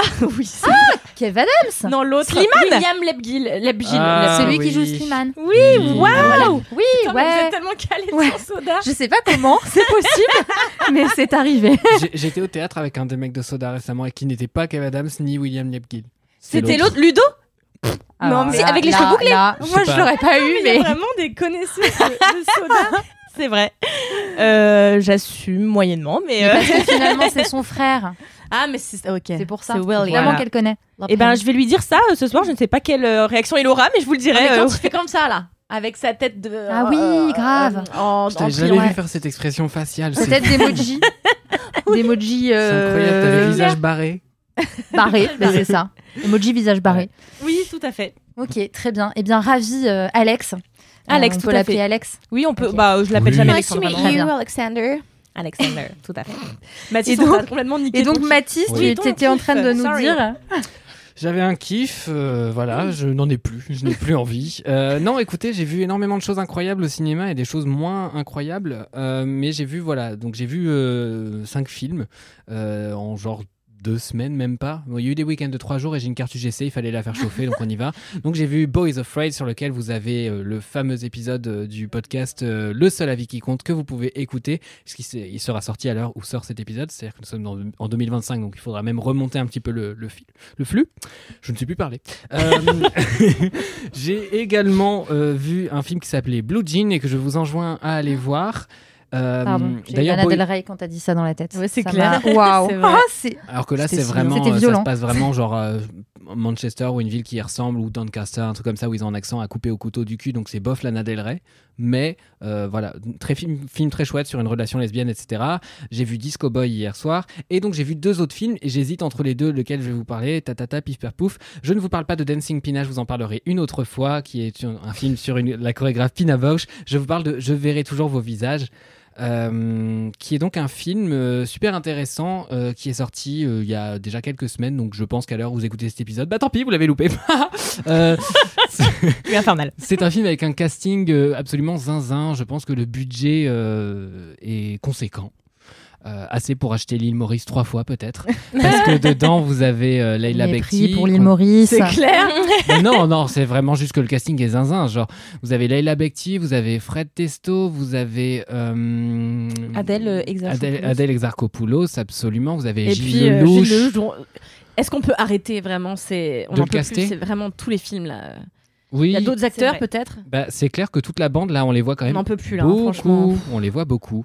Euh, voilà, et puis il y a aussi Miu Miu euh, dedans, qui se trouve être, je crois, la mère de la réalisatrice, et beaucoup d'actrices de la comédie française qui sont pas forcément aussi connues, mais qui sont quand même très bons. Oui, euh, Jeanne Herry, c'est la réalisatrice. Alors attends, je regarde. Non, parce que j'ai cliqué sur France sur Wikipédia. Je Non, suis pas elle- particulièrement euh, intéressé sur les infos sur la France. Je regarde juste les infos sur Jeanne Herry. Euh, c'est ah oh Oh, alors vous savez que maintenant C'est la fille de Gilles Lelouch. Non, non, non, non, non, mais attends, parce qu'il y a Miu Miu, mais vous savez pas qui est son père. Et ça, c'est incroyable. Jacques Segala. Julia Claire. Mais je m'y Attends. attendais si peu. Julien Clerc et Non, Miu Miu? Bah, apparemment. Je suis pas fan de tout ce qui est Nepo Babies, évidemment, mais Julien Clerc. Julien. Nom de Dieu. En Julien Clerc, alors je 2023. m'attendais pas à cet amour. Bah ouais. derrière les fagots. Miu Miu Julien Clerc, je sais pas, ils ont dû faire ça derrière une camionnette, c'était Incroyable. horrible. un journalisme de qualité. Donc Jeanne Herry signe un film euh, absolument euh, remarquable en vrai, euh, qui est quasi documentaire en fait. Enfin, pas sur le fond, mais dans la réalisation, euh, où en fait elle va suivre euh, un travail de justice euh, restauratrice. Donc le travail de justice euh, réparatrice, pardon, je dis n'importe quoi. Je t'adore. Oui, j'adore. Moi aussi, je m'adore. Le, le film, en fait, va suivre le profil de plusieurs personnes qui ont été victimes d'une agression avec violence. Enfin, d'un vol avec violence, je crois, plus précisément. Et euh, de l'autre côté, avoir des gens qui en ont commis. Et euh, donc, ça, c'est un peu l'histoire principale. Et en gros, on va avoir des espèces de- d'animateurs qui vont organiser des cercles de justice réparatrice où ils vont confronter, euh, en fait, ces gens-là autour d'une table avec un bâton de parole au début, etc dans un truc qui est un peu alternatif à la justice classique, parce qu'en fait, on se rend compte que la justice classique, elle a énormément de failles, et euh, à commencer par une, c'est qu'elle n'est pas forcément faite pour les victimes. C'est-à-dire qu'il y avait ça qui était hum, un truc que je trouvais intéressant dans le documentaire de Mediapart, euh, Guet-apens, euh, que j'ai mentionné la semaine dernière d'ailleurs, et qui parle du coup des, agressions euh, homophobes qui parfois conduisent à la mort d'hommes gays. Où, fait, un rendez-vous amoureux. Sur le papier, euh, en fait, c'était un piège. Et donc, il y avait une des victimes qui parlait de son procès en disant que c'était un moment horrible parce qu'on avait parlé de tout le passé de euh, l'accusé et en fait, on était revenu sur toute son enfance, sur tous les trucs. Il disait, mais moi, personne m'a posé aucune question. Mais le problème, c'est qu'en fait, la justice, elle est faite comme ça. Le but, c'est de creuser justement le passé de l'accusé pour savoir quelle peine on, on met ou on met pas. C'est pour mettre tout ça en perspective. Donc, évidemment, la victime, je pense que c'est pas nécessairement réparateur un procès, encore que je parle pas à la place des personnes, mais évidemment, je pense qu'il y a une forme de manquement là-dedans et que la justice réparatrice entend, euh, sinon combler, au moins euh, bah, ajouter quelque chose euh, en soutien à ça et qui permet de comprendre, de réparer, d'avancer. Et en fait, euh, donc on a cette histoire principale qui est suivie avec une autre histoire en parallèle où là, pour le coup, les personnes qui, qui gèrent euh, la justice réparatrice sont plutôt dans un rôle de médiation plutôt que d'animation. Où là, en fait, on est vraiment sur du one-on-one où on va vraiment avoir donc le personnage d'Adèle Exarchopoulos euh, qui a subi un viol incestueux. Je rajouterai un petit trigger warning, je vais l'enregistrer maintenant. Attention, du coup, dans mon kiff, je vais parler de sujets assez difficiles parce que le film aborde des sujets difficiles. Du coup, si jamais euh, les sujets de viol, les sujets d'inceste, etc. sont sensibles pour vous, n'hésitez pas à passer au kiff suivant. Vous avez tout ça dans les timecodes, euh, dans le texte d'édition. Voilà, et du coup, je reprends mon kiff. Euh, pa, pa, pa, pa, j'en étais où? Oui, et donc Adèle Exarchopoulos euh, joue le rôle en fait d'une fille qui a subi un, inceste bah, très jeune en fait de la part de son frère. Et, euh, et du coup, c'est la confrontation qui s'organise euh, avec les deux. Et en fait, où elle veut juste le rencontrer pour pouvoir en fait s'organiser au quotidien, parce qu'elle sait qu'il est sorti de prison et qu'il va venir vivre dans sa ville. Et dit en fait, je veux le rencontrer, mais je veux pas le rencontrer par hasard. Je veux que ce soit géré, je veux que ce soit cadré par une personne professionnelle qui, qui puisse euh, vraiment gérer les échanges. Et en gros, la, la, la médiatrice va avoir un rôle où elle va les voir pendant des mois, recueillir les demandes des deux côtés, essayer de voir un peu ce qu'ils sont prêts à, à accepter en termes de conditions, en termes de dialogue, euh, en termes de questions posées, etc., pour que cet échange se passe le mieux possible et y assister in fine et que ça se passe sans violence, euh, que ce soit verbal, physique, etc. Parce que c'est déjà suffisamment difficile comme ça. Et euh, l'autre partie, du coup, la partie cercle de parole est sur un sujet qui, en apparence, est plus léger, puisque bah, on se dit c'est qu'un vol, c'est que du matériel, sauf qu'en fait, là, on est sur des cas où il y a des violences avec. Donc, le personnage de Miu Miu, typiquement, c'est vraiment la petite mamie qui se baladait avec son sac. Et en fait, on a essayé de lui tirer en scooter, et en fait, elle s'y est accrochée, sauf que le mec l'a traîné sur euh, quelques mètres sur le trottoir. Il est tombé de son scooter, il l'a roué de coups. Donc, on est sur un truc, en fait, super violent quand même. Et euh, Gilles Lelouch, euh, lui, c'est chez lui qu'il a été bah, braqué, quoi, avec sa fille très jeune. Et Leila Bekti, de son côté, elle joue le rôle d'une meuf qui, quand elle était caissière, a eu un braquage pareil. Donc, en fait, des situations extrêmement diverses. Et tous les trois se retrouvent bah, face à des mecs qui ont été condamnés et qui sont en train de purger leur peine de prison. Avec plein de questions. Et au début, euh, on voit les différentes attitudes des personnages. Il y en a certains qui sont en mode, de toute façon, moi je suis juste là pour leur faire comprendre que, que c'est des gros cons et qu'ils méritent pas, euh, bah, méritent pas de pardon, etc. Et euh, d'autres qui sont plus dans un truc de moi j'aimerais comprendre parce que j'en ai besoin pour avancer. Et donc on a cet échange, ce dialogue qui est parfois très dur, parfois drôle en vrai aussi, parce que du coup c'est évidemment un dialogue qui se fait en plusieurs fois, en plusieurs séances, qui à chaque fois est accompagné, qui a un travail préalable des deux côtés. Et euh, bah, on voit les personnages évoluer là-dedans et on les voit avancer aussi dans leur, euh, bah, dans la façon dont ils vont réparer les choses aussi et comprendre des choses, même sociologiquement, qui font que parfois des gens, bah, on arrive à faire des braquages, etc. Mais avec toute cette question de oui, mais pourquoi telle violence Pourquoi cette violence-là, euh, vous avez été capable de la faire? En quoi tel cas, il est différent de tel truc? Et donc, en fait, comme on a plusieurs personnages, j'avais peur de ça aussi. J'avais peur qu'on tombe dans le discours euh, très carcéraliste de euh, ah là là, les méchants délinquants, etc. En plus, j'avais peur d'avoir un truc où globalement tous les personnages racisés seraient du côté des délinquants et tout. Et en fait, c'est plus nuancé que ça et c'est plus compliqué que ça. Et donc, à la fois, tu vas avoir le personnage du délinquant qui est un peu dans le déni et qui est un peu en train de re- refuser certaines responsabilités en disant oui, mais c'est pas ma faute, c'est pas ma faute. Et ça finit par y pointer.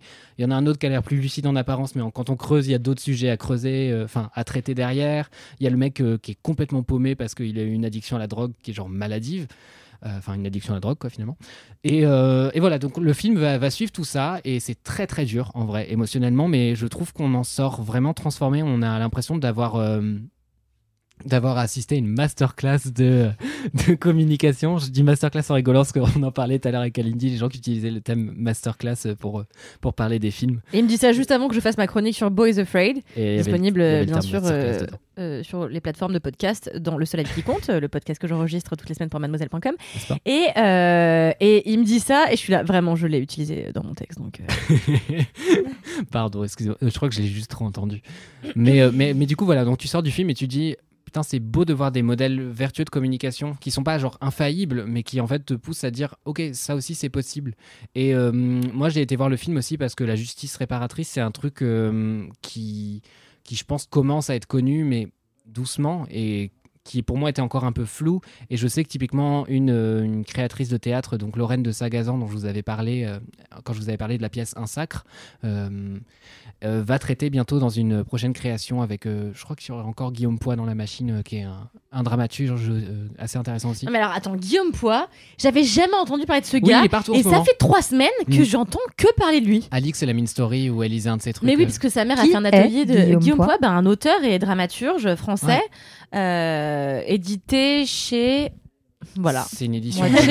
C'est pas point Non, je sais pas. Non, c'est une édition blanche avec les petits Ouais. carrés noirs sur le, la tranche là. Je sais encore pas comment ça s'appelle. Ouais. Bon bref. Mais alors je vois ce type partout. Je suis là, mais qu'est-ce qui s'est passé là. Je sais pas, il, a, il, a, il est monté d'un coup. Et du coup, il avait euh, contribué à l'écriture de Un Sacre, qui était une pièce qui parlait du deuil. Et euh, comme le théâtre de Lorraine de Sagazan est un théâtre très social, j'ai hâte de la voir s'attaquer justement à cette question de la justice réparatrice. Et donc, euh, en attendant, vous pourrez voir, certainement en VOD, du coup, j'imagine, à l'heure où sortira cet épisode, ce film. Je verrai toujours vos visages. Mais voilà, encore une fois, regardez-le avec prudence. C'est pas un film facile mais je pense que c'est nécessaire aussi que ce soit pas un film facile. Il y a certainement des défauts, il y a certainement des choses à redire dessus, mais je trouvais qu'en tout cas, ça, ça esquissait des pistes de réflexion que je trouve rares euh, au cinéma. Voilà. Bravo, merci, Ouais, tu m'as donné envie de- d'aller le voir. C'était encore une fois très complet. Ouais, exactement. Complet. Comment Et là, là, faut-il on- n'a mais- pas de questions à poser derrière ça. C'est pas Mais oui, possible. c'est ça, tout est c'est pas possible. Quel bon élève. Merci. Qu'est-ce qui parle bien. Incroyable. Un vrai orateur. Kalindi, Oui, alors ça va être Quel complet. Vous le savez, j'ai toujours la moitié des infos. D'ailleurs, j'ai pris quatre notes. Vraiment. je confirme, elle a une un feuille avec 4 bullet points. C'est clair, avec des illustrations, mais alors au poil. J'ai essayé de dessiner un stylo et une caméra. Et alors j'ai beau avoir passé six ans de ma vie avec un illustrateur, euh, ça ne m'a pas servi. Voilà, il m'a donné deux jours de dessin, de cours de dessin. Un jour, on était euh, à Sao Paulo et manifestement, je n'ai rien retenu. Je me rappelle du jour où tu avais pris des notes sur un carton de pizza euh, sur un canapé. je sais pas si tu te souviens de ça. Oh, j'ai pris mes notes sur toutes sortes de supports. Et euh, car je ne travaille. Ah, je vois. Tu vois, ça c'est Le un micro. stylo. Ah, c'est un stylo. Ouais, parce que j'allais dire, c'est pas un micro. Non, c'est un stylo. Voilà. Ça va. Non, écoutez, ça va. C'est quand même moyen, peu de perspective, peu de volume. Enfin, euh, mon kiff, euh, c'est une série. Euh, je trouve que les séries Apple TV Plus sont d'une qualité Oui. euh, Oui. euh, qui- que, que ne saurait égaler aucune autre plateforme en fait. Là où Netflix en tout cas vraiment se meurt, euh, même s'il demeure quand même quelques très belles propositions, on rappellera que c'est encore l'endroit où survit Mike Flanagan et c'est vraiment mon créateur de série préférée. Donc euh, voilà, il y a quand même de très belles choses et je déteste les gens qui font que taper sur Netflix parce que c'est très, euh, c'est un peu, c'est un peu fastoche de, de taper sur Netflix quand Netflix sait quand même héberger pas mal de jolies choses. Euh, et euh, mais alors Apple TV+, je trouve que c'est vraiment the endroit où tu peux trouver des propositions qui sont différentes de ce qu'on trouve par ailleurs, Apple TV fait le choix de produire moins de séries que les autres plateformes, mais de ne donner que dans la qualité. Et donc, notamment, Jennifer Lawrence a choisi de faire son grand retour euh, à l'écran avec une série qui s'appelle Cause Away, que j'ai toujours pas vue, mais que je vais regarder ce soir, car mon mec n'étant pas là, je vais enfin pouvoir. Euh, regarder Notre version de cette, cette phrase série. tout à l'heure. ainsi que m'adonner aux plaisirs personnels divers et variés. Et, euh, et, et donc, sur cette plateforme, j'ai vu deux séries, mais je parlerai d'une, alors une exceptionnelle que je vous conseille, mais j'en parlerai plus tard, qui s'appelle Pachinko, une série euh, sud-coréenne exceptionnelle du cul, vraiment incroyable. Et Du la cul, deuxième, carrément. dont- du cul, ouais. Et la deuxième, dont je vais vous parler aujourd'hui, qui a été une grosse surprise, qui a été écrite et réalisée par des femmes qui est adapté euh, d'un roman écrit par une femme, et je vous citerai leur nom après parce que j'ai pris des notes euh, en tant que journaliste. Ça s'appelle The Essex Serpent et c'est euh, donc alors c'est Anna Simon au scénario et Clio Attendez, j'ai du mal à me relire moi-même. Et Clio Barnard euh, à la réalisation. Et c'est adapté du roman éponyme de Sarah Perry. Et donc, The Essex Serpent, ça se passe euh, au. J'ai toujours du mal avec les siècles. 18, euh, au 20e siècle. Début 20e siècle. Euh, ça commence à Londres où on rencontre le personnage euh, incarné par Claire Danes, dont vous vous rappelez, c'était elle qui jouait dans Homeland. Et Claire Danes qui a une couleur de cheveux absolument improbable. Vraiment, je veux pas juger le look des gens, mais pourquoi on lui a dit OK pour ce orange saugrenu alors qu'on est début 20e Je n'ai pas compris. Et. Donc c'est Claire Danes qui est une femme euh, qui a été abusée euh, par son mari qui vient de décéder. Et donc elle n'éprouve aucune tristesse pour la mort de son mari on la comprend. Euh, elle est elle est donc veuve et elle vit avec son petit garçon et en fait, euh, bah, elle n'a pas de travail et on attend d'elle que bien sûr elle n'ait pas de travail vu que c'est une femme euh, du XXe siècle. Bien sûr. Donc, euh, on attend d'elle qu'elle élève son petit garçon en jouissant euh, des biens et de l'argent que dont elle a hérité de feu son mari. Et, euh, et en fait. Cette, euh, ce personnage, joué par Claire Danes, dont j'ai oublié le nom, euh, non, Cora. Euh, Cora, euh, eh bien, elle a une passion, c'est la naturologie euh, et, et, euh, comment on appelle ça Euh, Les petits coquillages, euh, la paléontologie. Paléontologie. Ah. Euh, les petits coquillages. Comment on appelle ça déjà Les Comment t'as répondu On direct paléontologie quoi. Les fossiles, ouais. Waouh Si. C'est pourquoi Mathis, il a direct compris que tu parlais de ça. Parce que Mathis a l'habitude de Les travailler. coquillages. C'est terrible. Mathis a l'habitude de travailler avec moi et sait que je n'utilise pas les bons mots. Et donc, euh, Cora, elle aime la paléontologie. Et en fait, elle entend parler d'une histoire qui anime euh, les sexes en ce moment, qui est que euh, dans cette région un petit peu reculée de l'Angleterre, il y aurait un serpent euh, d'eau. un petit peu comme le Loch Ness, quoi, qui eh bien tuerait des jeunes filles, un petit, qui se qui se risqueraient près de l'eau quand la nuit tombe, ou même en plein jour. Enfin, je me souviens plus, je me souviens plus vraiment. C'était il y a déjà deux semaines. Allez lire le synopsis. Non, mais c'était il y a deux semaines. J'ai vu mille trucs entre temps. Bon, alors voilà. Et donc, Cora décide euh, de faire fi des camps dira-t-on et de se rendre dans les sexes avec son petit garçon euh, pour aller enquêter sur ce serpent euh, maléfique qui tue des jeunes femmes. Et là-bas, elle va rencontrer Tom Hiddleston. Ah, Tom. Je veux objectifier personne, mais Tom Hiddleston quand même. Euh, et donc Tom Hiddleston est une espèce de pasteur que je qualifierais d'assez libéral, d'assez progressiste. Et en fait, euh, lui, il est marié à une femme qui est Clémence Poésie. Et alors, je ne Ah. comprends pas, je ne comprends pas comment ils n'ont pas joué avec dans le scénario. Et du coup, pourquoi ils ont pris Clémence Poésie? Parce que c'est quand même le sosie de Claire Danes. Donc, au début, je me suis dit, il va y avoir un truc super chelou qui va s'instaurer. En fait, peut-être elles sont sœurs. Pff, Bon, j'en sais rien. Et donc, le pasteur vit avec cette femme, Clémence Poésie, qui est euh, bah, 100% des personnages de Clémence Poésie. Donc, la douceur et la pureté incarnée, elle permet tout, elle est gentille avec tout le monde. Et voilà, Fleur Clémence de Poésie, bâton. euh, fleur de beau bâton, exactement. C'est toujours le même rôle qu'elle joue depuis euh, 20 ans au cinéma, mais on l'adore. euh, voilà, j'adore, j'adore sa dentition aussi, j'aime tout chez elle. Et, euh, et donc, il s'avère que euh, du coup, Cora va habiter quelque temps chez ce pasteur qui est marié à Clémence Poésie, et ils vont discuter de littérature, ils vont discuter de paléontologie, ils vont se rendre compte qu'ils ont plein de points communs Coquillage. Et- de coquillages. Et très étonnamment, alors moi j'aime pas les romances. Ça me casse les couilles globalement. Euh, Je choisis pas des séries parce que je ou des films. Je me dis ouais une super euh, comédie romantique, ça me casse euh, les, les ovaires la plupart du temps. Mais là, j'ai eu la belle surprise d'assister à un tournant dans l'histoire auquel je ne m'attendais pas. C'est-à-dire que ce qui est vendu au départ comme une série de genre, surtout quand on regarde, quand on lit le synopsis et ensuite quand on regarde la bande-annonce, s'infiltre tranquillement du côté de la romance euh, euh, contrariée, euh, de la pluralité des amours, parce qu'en fait c'est donc Cora va tomber amoureuse de cet homme qui est aussi amoureux d'elle, mais aussi, mais, mais aussi, oui ça mais aussi de sa, femme qui va se mourir, se mourir, Hmm. qui va mourir en tout cas, Paléontologie, non doute. qui va, qui va tranquillement expirer, euh, on va dire. Et, euh, et, euh, et donc, en fait, l'histoire, si les trois premiers épisodes nous emmènent très naturellement sur la piste du thriller euh, et du thriller de genre, euh, dans les derniers épisodes, parce que c'est une mini-série en six épisodes, les trois derniers épisodes vont vraiment s'insérer du côté de la romance. euh, et c'est, mais absolument bouleversant. Vraiment, j'en ai chialé. Évidemment, vous vous en doutez, euh, cette histoire de mythe autour du serpent, je veux veux rien vous spoiler, mais c'est en réalité une série sur euh, la xénophobie sur l'obscurantisme, sur euh, ce que la religion, quand elle est euh, mal comprise euh, et que elle peut être prétexte à tous les racontards et à toutes les fables les plus extravagantes qui évidemment finissent toujours par incriminer les femmes, les traiter de sorcières.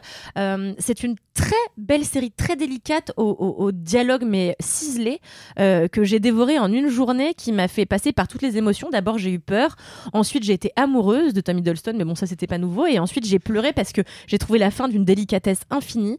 Euh, et j'adore euh, le prétexte de la monstruosité quand euh, il s'agit en fait de raconter de vrais tares sociétales in fine.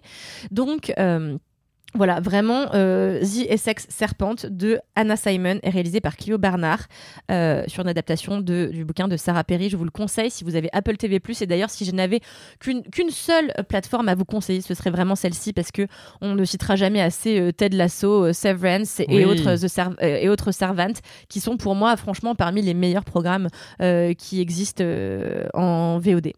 Voilà. C'était bien. Merci. Incroyable, tu m'as Très vraiment, complet, hein. vraiment Très complet. beaucoup donné envie Bah, je vous en prie de la euh, voir. Vraiment, allez-y, c'est une petite merveille, franchement. C'est quoi le nom redit déjà The Essex Serpent. Serpent. Trop bien. Le serpent des sexes. Le serpent des sexes, c'est ça. Exactement. En bien, c'est important.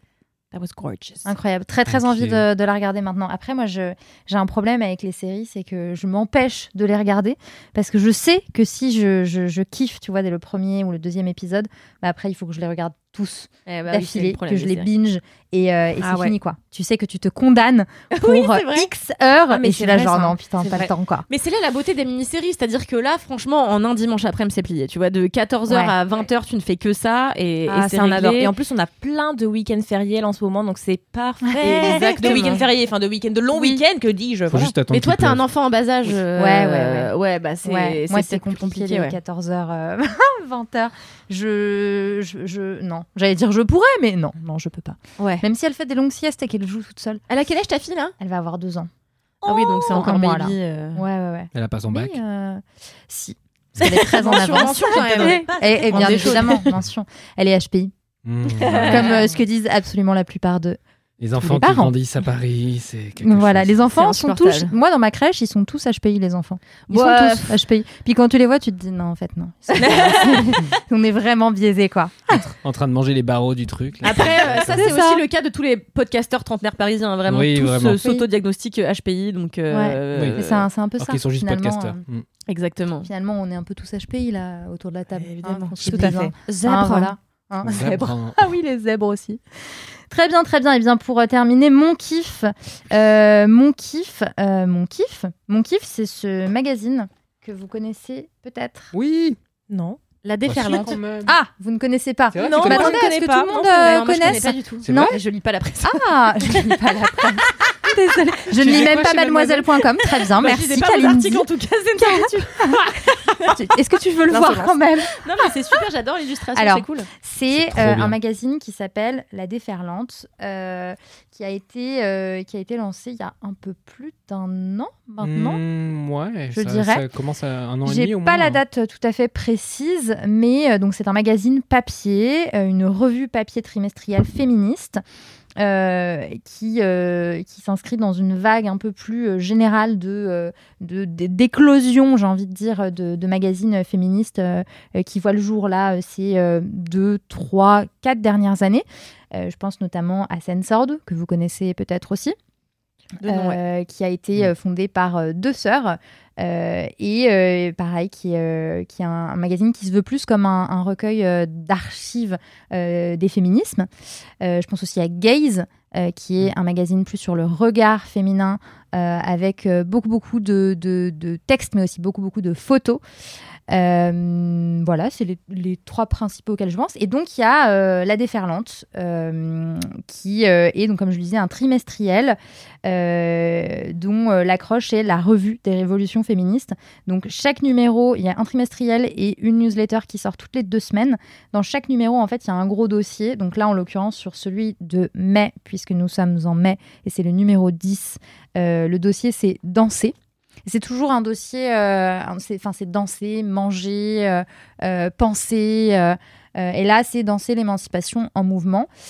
Pourquoi c'est mon kiff? Parce que déjà, j'adore absolument tout, euh, les, euh, tout ce qui est en lien avec le papier, que ce soit les magazines, les bouquins. Enfin, littéralement, je suis passée. Et la euh, papeterie. euh, et, la, et la papeterie, mais on est J'adore la papeterie. non, mais vraiment, c'est- un kiff. Moi, je, je pense que c'est peut-être pareil pour vous, mais je suis capable d'aller euh, en librairie euh, ou dans un kiosque, d'acheter euh, 20 magazines, 20 bouquins. Je sais que je vais pas euh, tous les lire, qui vont rester sur ma pile, Vraiment. mais, mais je, suis- je, je kiffe. Je les prends, je les sens comme ça, parce que c'est un critère aussi. Vraiment. Euh, C'est clair. Et là, ils sont quand même euh, Parce qu'en fait, particulièrement le- bons. le- ce- ça, ce qu'il faut préciser, c'est que euh, c'est pas, euh, c'est du papier mat, c'est Ouais. pas, c'est pas euh, magazine brillant. Oui, Oui, voilà. Du coup, à match, l'odeur tout de Ouais, suite du ouais, papier mat et un peu épais là, miam miam. Ouais, Miam, exactement, miam miam. Suis Ah, c'est d'accord. exactement ça. Et, et- et effectivement, c'est un donc c'est plutôt un, un bel objet. Donc en, en plus, donc alors c'est un magazine qui a été fondé par des femmes.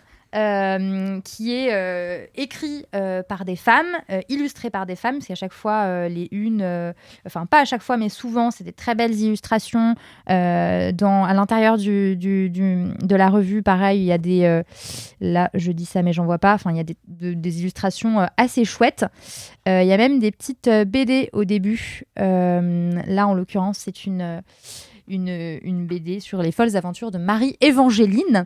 C'est souvent Euh, ça. Crois c'est tout le temps Ouais, ça, je crois hein. d'ailleurs. Il me semble euh, qu'à chaque fois, il Lisa commence par Mandel. ça. Ouais, ouais. Euh, et euh, où j'en étais, euh, et à chaque fois, c'est vraiment des, des sujets extrêmement fouillés sur le genre, sur les féminismes, écrits par des plumes très très brillantes. On a déjà lu du Pauline Verdusier dedans, que vous connaissez peut-être, sur, qui écrit sur les sexualités. Donc voilà, euh, voilà. Même moi, ça me donne envie. Moi qui ne lis vraiment Ah. jamais la presse papier. Eh bien, écoute, il est il- Franchement, Alors, euh, Non, c'est vraiment génial. Euh, moi, ce que je trouve chouette, en fait, c'est que aujourd'hui, quand même, voilà, on, la presse papier, c'est pas ça, enfin, voire euh, pas du tout ça. Euh, et euh, on voit qu'il y a quand même des, des magazines qui arrivent à se lancer, qui arrivent à se financer euh, sans pub, parce que c'est aussi euh, indépendant. mais il y alors c'est quoi ces pub. financements? Je comprends pas comment ça marche en fait. C'est Bah cher. oui. Eh ben, Ouais, c'est ça. c'est-à-dire que tu Non, vas payer ton magazine. Alors là, on nous l'a gentiment envoyé, merci beaucoup d'ailleurs, euh, Mm. 19 euros. Donc euh, 19 euros, c'est quand même Ah. pas donné. C'est un trimestriel et c'est quand même un, un Oui. objet que tu Mhm. vas. Tu vois, c'est pas genre euh, t'achètes euh, ton, je sais pas, ton society euh, Ouais. et tu le jettes. euh, euh, moi, j'ai juste gardé ceux sur euh, Xavier Dupont de Ligonnès parce que c'était des collectors. Passion. Mais- mais clairement, euh, tu, tu les jettes sinon, tu les fous à la poubelle. Ouais. Eux, t'as pas trop envie de les jeter parce que c'est vraiment des beaux objets et que par ailleurs, tu peux y revenir. Ouais. C'est des, papiers euh, euh, froids. Là, par exemple, il y a un, un gros, euh, une grosse enquête sur l'inceste commis par des mineurs. Donc, bon, c'est pas très joyeux, mais, euh, mais c'est Non, mais hyper vous invite intéressant. d'ailleurs, on mettra les liens dans les notes de ce podcast. euh, Esther, Esther Reporter, qui est une ancienne de chez Mademoiselle, avait fait toute une enquête et publié des papiers assez conséquents sur les agressions sexuelles entre enfants. Euh, voilà encore un sujet euh, des plus joyeux, mais euh, donc vous pouvez aller lire euh, ce, un travail un, un peu dans les mêmes Ouais. thématiques sur euh, mademoiselle.com. Mais voilà, exactement. Merci, euh, merci Kalindi de le, de le repréciser. parce Je suis une a- vieille euh, ici. Ouais, Un c'est ça. Mais, euh, mais voilà, donc, donc euh, on n'a pas envie de, de le jeter. Puis on le paye 19 euros. Et après, euh, donc c'est abonnement. En fait, ça fonctionne, ça peut fonctionner sur abonnement. Soit tu achètes ton numéro, soit tu t'abonnes. Et je pense que peut-être, certainement, il fonctionne aussi avec des dons. Ou, Ouais. Enfin, elle fonctionne aussi avec des dons. Je- J'en ai aucune idée. Je m'avance peut-être totalement. Mais, mais voilà, en tout cas, c'est complètement indépendant. Et, et oui, quand on sait aussi le prix du papier euh, en ce moment et tout le temps, enfin, on sait que voilà, ces 19 euros, c'est pas euh, non plus euh, Enfin, c'est pas 19 euros, dont il euh, marche 17 qui vont dans Mm. leur poche à elles, quoi. Ouais, c'est ça. Euh, D'autant plus ouais. que là, c'est très illustré, donc il faut payer les illustratrices, euh, etc. C'est quand même. faut payer les illustratrices. Il y a pas mal de monde. euh, ouais, il y a pas mal de monde chez. Enfin, c'est pas quatre personnes par magazine, quoi. De, de mon souvenir, c'était pas Ouais. mal de plumes. hein. Ah ouais, il y en a vraiment beaucoup. Enfin, je crois que chaque papier limite a une plume Ouais. différente. Ouais. Donc euh, voilà, là, il y a un focus sur À quand un MeToo dans la bande dessinée que je n'ai pas encore lu de Marie Kirchen, que j'ai très très hâte de lire aussi. Euh, pour C'est une politique féministe du travail, euh, une chronique de Manon Garcia. Enfin, bref, c'est vraiment, euh, vraiment passionnant. Donc je vous invite à, à aller le découvrir. Euh, et voilà, et puis c'est surtout, euh, c'est surtout très chouette parce que c'est une, une presse féministe euh, euh, qui, qui, qui se développe euh, et, euh, et qui, porte, euh, qui porte des messages que la presse euh, plus classique euh, ne porte pas euh, sur un format qui est quand même assez chouette à lire quand on aime le papier, quand on aime les beaux objets. Euh, donc euh, n'hésitez pas à aller vous renseigner, la déferlante. Elles ont un compte Instagram aussi. Euh, donc si vous connaissez pas, filez la déferlante. Puis j'ai dit aussi Sensord et Gaze. Censored, c'était pas le magazine où travaillait Paola, qui est ça. notre ancienne stagiaire, c'est Ouais, ça Ouais, je Paola y a travaillé un temps, ouais. Oui, je me rappelle. C'est magnifique aussi. euh, Oui, c'est des beaux objets. Très beau. Très hein. très très très bel objet. Très Et- épais. Et je Oui. l'ai, c'est vrai que je l'ai pas dit, euh, j'ai complètement oublié de le dire, mais la déferlante et Sensord ont euh, euh, chacun, chacune lancé euh, des maisons d'édition euh, aussi. Euh, par exemple, euh, Je vais tout de suite m'abonner. Merci de méditer un jour, pitié. si vous nous entendez, C'est plutôt des essais du côté de la c'est plutôt ouais. Ah, je sais pas si, Mais le roman, c'est être Voilà. féministe également, Mais- merde. mais Putain. je vais vraiment te, te demander ce que tu veux écrire après euh, hors micro, Kalindi, puisque ça m'intéresse. Ah bah, Pour avec le plaisir. Ah bah, excusez-moi, je. j'ai, j'ai des contacts. Ah bah, Merci Marie. dit comme ça.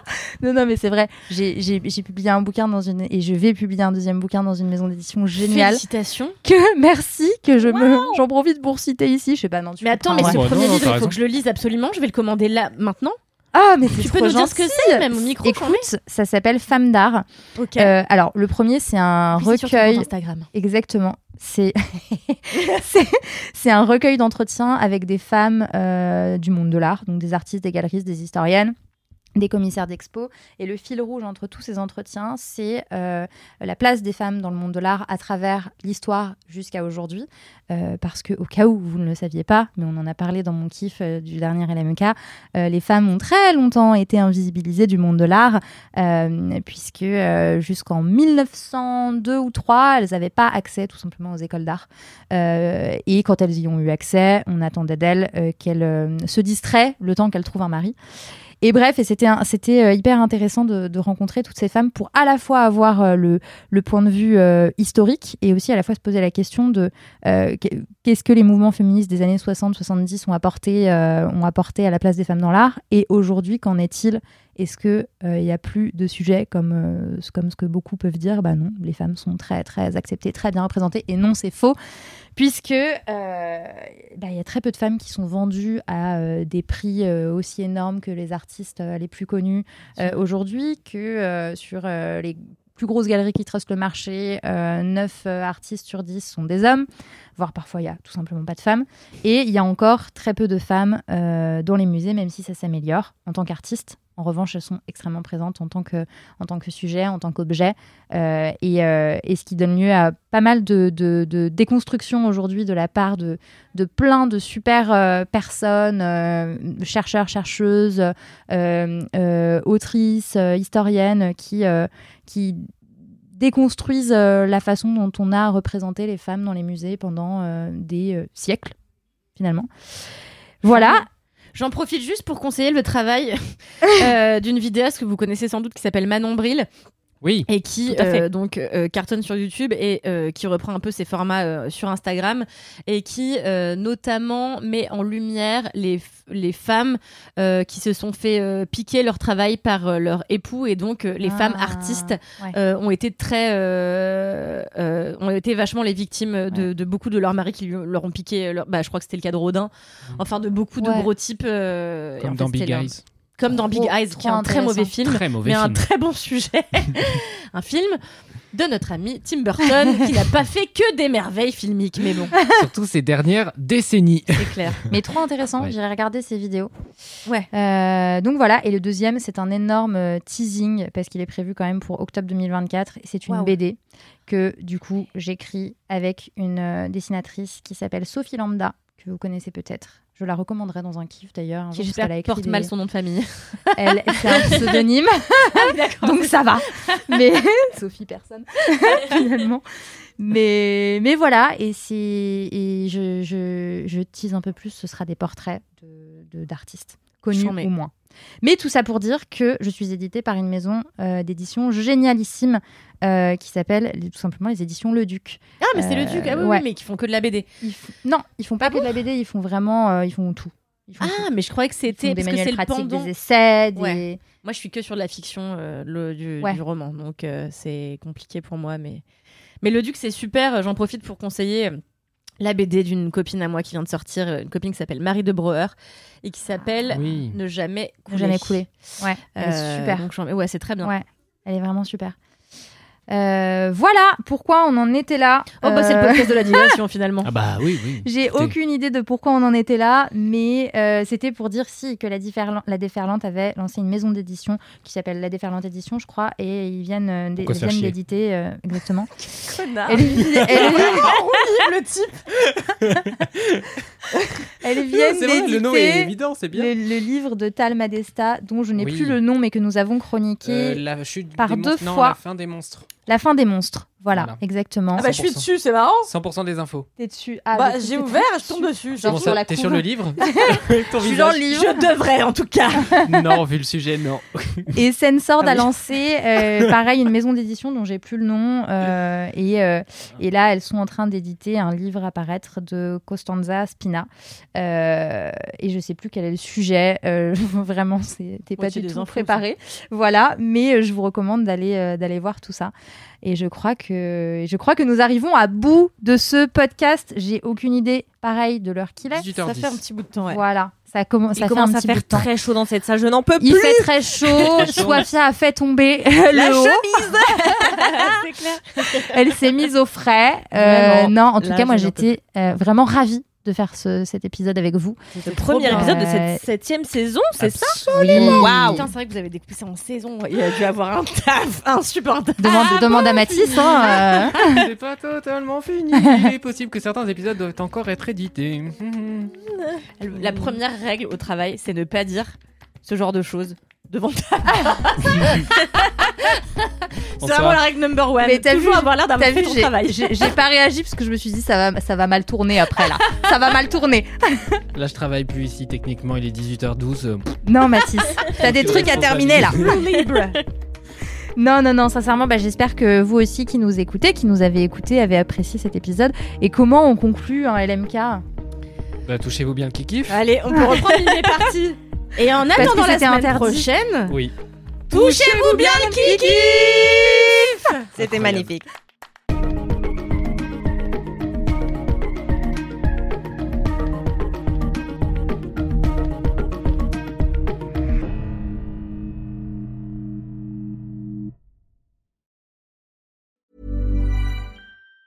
Hi, I'm Daniel, founder of Pretty Litter. Did you know cats tend to hide symptoms of sickness and pain? I learned this the hard way after losing my cat, Gingy. So I created Pretty Litter, a health monitoring litter that helps detect early signs of illness by changing colors, saving you money and potentially your cat's life. Pretty Litter is veterinarian developed, and it's the easiest way to keep tabs on your fur baby's health right at home. Go to prettylitter.com and use code ACAST for 20% off your first order and a free cat toy. Terms and conditions apply. See site for details.